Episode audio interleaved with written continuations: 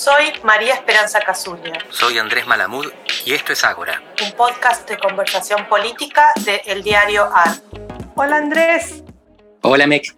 ¿Cómo va todo? Bien, siempre pensando en las internas partidarias. bueno, esta semana es el, el turno del Frente de Todos, ¿no? Exactamente, estoy deseoso de aprender. ¿Qué tenés para contarnos? Para empezar, no tengo eh, mucha información insider, pero además yo vivo a 1200 kilómetros de, Capital Federal, así que no sé si tengo la mejor no, tengo muchas primicias, digamos, pero sí creo que hay un hecho que hay que resaltar para este año, que es como una especie de, es como el, mastín de los Baskerville, ¿no? Es decir, es algo que la, la, novedad es lo que no va a pasar. Y lo que no va a pasar es que el Frente de Todos no va a ir dividido a estas elecciones legislativas, lo cual hace varios años que esto no sucedía, me parece a mí. Si uno puede recapitular, en el 2007 fue dividido con Massa por afuera, digamos el partido de Massa por afuera y también el randacismo por afuera. En el 2015 y el 2013 Massa por afuera.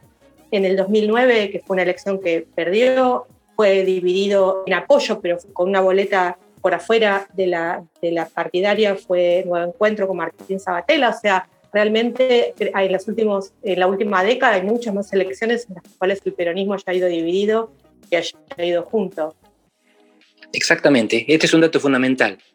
Las coaliciones electorales llegaron para quedarse. Pasaría lo mismo en la oposición, de eso hablamos la semana pasada. Ahora, te hago una pregunta. Al principio referiste tu cierta ignorancia de los temas internos, que no es tal, porque estabas lejos de la capital. Esto me parece un argumento completamente fidedigno en el caso de que tengas que analizar a Juntos por el Cambio, porque la oposición tiene su centro en la cava. Y es de ahí donde salen habitualmente sus presidentes, es ahí donde se amontonan sus intentos de, de liderazgo. Ahora, ¿vos dirías que es la capital el centro neurálgico del Frente de Todos? Parece que federal no es, eso asumo de tu declaración, pero vos dirías que está en Capital y no en, no sé, La Plata o La Matanza. lo que, em, esa es una muy buena pregunta y yo realmente creo que el proceso de porteñización de la política argentina, que, yo, yo, creo que es un proceso que está sucediendo desde, por lo menos lleva 20 años este, porteñizándose, em, eh, eh, que obviamente fue mayor o es mayor en Juntos por el Cambio porque la fuerza principal, entre comillas, de Juntos por el Cambio es el PRO que nació como una fuerza porteña y donde su bastión es, la ciudad de Buenos Aires. Pero me parece que es algo que también está impactando en el peronismo. Eh, y no es de ahora, me parece que viene desde hace varios años ya. Em, digo, la verdad es que yo hace unos, un tiempito publiqué una nota que decía ¿Tendremos alguna vez otro presidente del interior? Porque si nos fijamos en el, fijémonos en los últimos presidentes, eh, obviamente de, Juntos por el, Cambio, Macri. Antes de la alianza, de la Rúa, o sea, claramente ex jefes de, de, la ciudad de Buenos Aires. Pero fijémonos en el peronismo, ¿no? Es cierto, vino un Menem, vino un Néstor Kirchner, pero después vino Cristina Fernández de Kirchner que en realidad en ese momento ya había sido elegida, o, fue, o lo fue un poquito después, por la provincia de Buenos Aires. Después Cristina siguió siendo senadora por la provincia de Buenos Aires, o sea, no volvió políticamente a Santa Cruz. Y el, y el, presidente ahora es eh, Alberto, Fernández, Alberto Fernández, que es una figura surgida de la ciudad de Buenos Aires, y su vicepresidenta, Cristina Fernández de Kirchner, que llega ahí como senadora de la provincia de Buenos Aires. Y obviamente el centro de gravedad de la coalición peronista hoy no es la capital federal, es la provincia de Buenos Aires, por lo menos su centro de gravedad electoral, pero con esta característica que ya comentamos la clase, eh, la clase mira, me puse el rol de profesora, eh, en el podcast anterior, que es eh, que la provincia de Buenos Aires, aún para el peronismo, de alguna manera la mesa de discusión la mesa donde se toman las decisiones no está en La Plata, está en la ciudad de Buenos Aires, ¿no? Exacto. Bueno, sabemos que Alberto vivía en Puerto Madero, que Cristina vive en Recoleta. Y sin embargo, no soy capaz de anticipar el resultado de las elecciones, salvo uno. El Frente de Todos perderá en la capital federal. Fíjate qué sorprendente. Ellos sí viven. en la capital, pero en el fondo la impresión que da es que la base política, recién lo decías, está en provincia de Buenos Aires, o mejor dicho, en el AMBA, esta región metropolitana que algunos no sabían que existía y ahora detrás de la pandemia, viste como no podés olvidarte, no podés desrecordar. Estamos condenados a pensar en el AMBA todo, todo el día, toda la vida. Y de 21 ministros, 18 son de las dos Buenos Aires.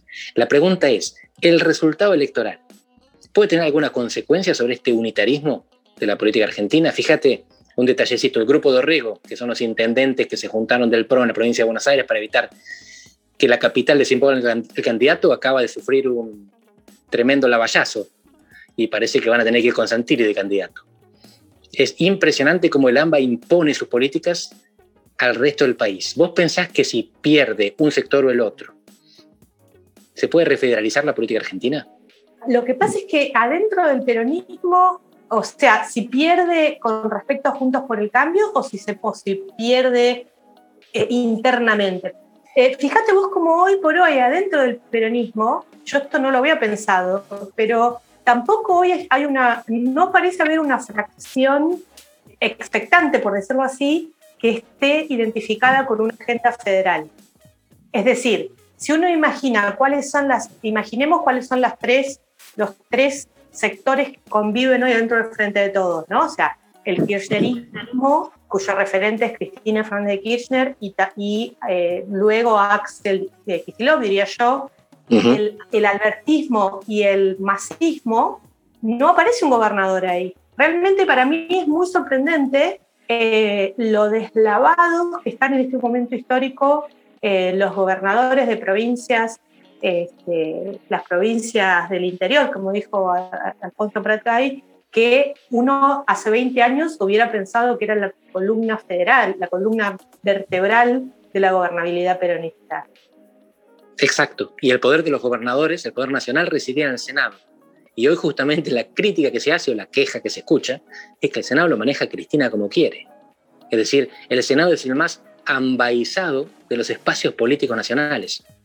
Es impresionante el cambio. Por eso la pregunta, la incógnita que me queda es, si Cristina pierde, si el frente de todos sale derrotado en la provincia de Buenos Aires, el resultado a nivel de las bancas va a ser mínimo. El resultado a nivel de la estabilidad presidencial, ojalá que también. Lo que podría cambiar es el equilibrio interno de la coalición.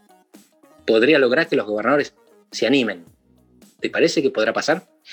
Puede ser, puede ser, pero para eso, eh, este, para eso tendría que suceder que un gobernador diga yo quiero ser, ¿no? Y me parece interesante, por ejemplo, yo te diría, la única figura en este momento que yo veo en la política argentina que dice yo quiero ser en, eh, representación de las periferias, no es un gobernador peronista, es Gerardo Morales de Jujuy. Eh, si vos ves el discurso que tiene Morales hoy, es el, en ese sentido, es más parecido, voy a decir algo muy, muy provocador, pero es más parecido al discurso que tenía un Menem a fines de la década de los 80, digo, antes de ser elegido, que a los de los gobernadores peronistas hoy. Es el único gobernador que yo le escuché decir, eh, se tiene que gobernar desde las periferias al centro, acá están provincias periféricas están abandonadas, etcétera, etcétera, etcétera. Es así, y al mismo tiempo, fíjate, no solamente es el gobernador que no se pliega al poder porteño, sino que además tiene una visión del mundo. Menem no la tenía, la alquiló después, pero Gerardo Morales es el que recibió a Xi Jinping en el 2019 cuando fue el G20 en Argentina. Tiene una alianza directa con China, la cual está tratando de comprarle un par de millones de vacunas en este momento en Dubái. Y tiene además el cannabis, tiene el litio y tiene la energía solar, el parque fotovoltaico más grande de América Latina. Así que el tuyo me parece que es un hallazgo porque no es solamente alguien que pretende gobernar el país, primero su coalición, desde la periferia, sino que tiene con qué. Está mostrando que hay un proyecto sustantivo detrás. Y esto hace mucho que no pasaba en Argentina. Yo creo que tiene que haber un dato estructural que yo no, manejo, pero me parece que no puede ser, no es casualidad, los gobernadores de provincias importantes, entre comillas, en los últimos, este, en las últimas décadas, no sé, parecen estar muy preocupados o tener una imposibilidad muy grande de salir de sus provincias, o sea, muy preocupados en alambrar sus provincias, más, más preocupados en que no se le metan en la provincia que en poder salir de ella, ¿no? Estoy pensando en ahora Schiariti en Córdoba, estoy pensando en los gobernadores de Mendoza, estoy pensando en los sucesivos gobernadores de Santa Fe. Eh, me acuerdo que a, principios de 2019 Schiaretti tenía altísimos índices de aprobación en Córdoba. Y más de un colega decía, bueno, esto va a ser el momento en el cual va a haber un salto a la política nacional, ¿no? Y eso, ese salto, ese, ese yo quiero hacer, finalmente no se produce por alguna razón. Fíjate que si a Kirchner se lo definió alguna vez por la audacia del cálculo, el peronismo de hoy en el interior es el cálculo. Kirchnerismo truncado. Eh, qué, buen tema, ¿no? Eh, tal vez eh, siga, podamos seguir la semana que viene, hablar un poco de, cuáles son los, determinantes, que yo sé que vos los has, estudiado de, la, de la política provincial, del federalismo, etcétera, etcétera. Dale. El desafío es mirar a la Argentina del interior. Exactamente. Un, un beso, Andrés. Hasta luego. Otro para vos. Chao, Mex.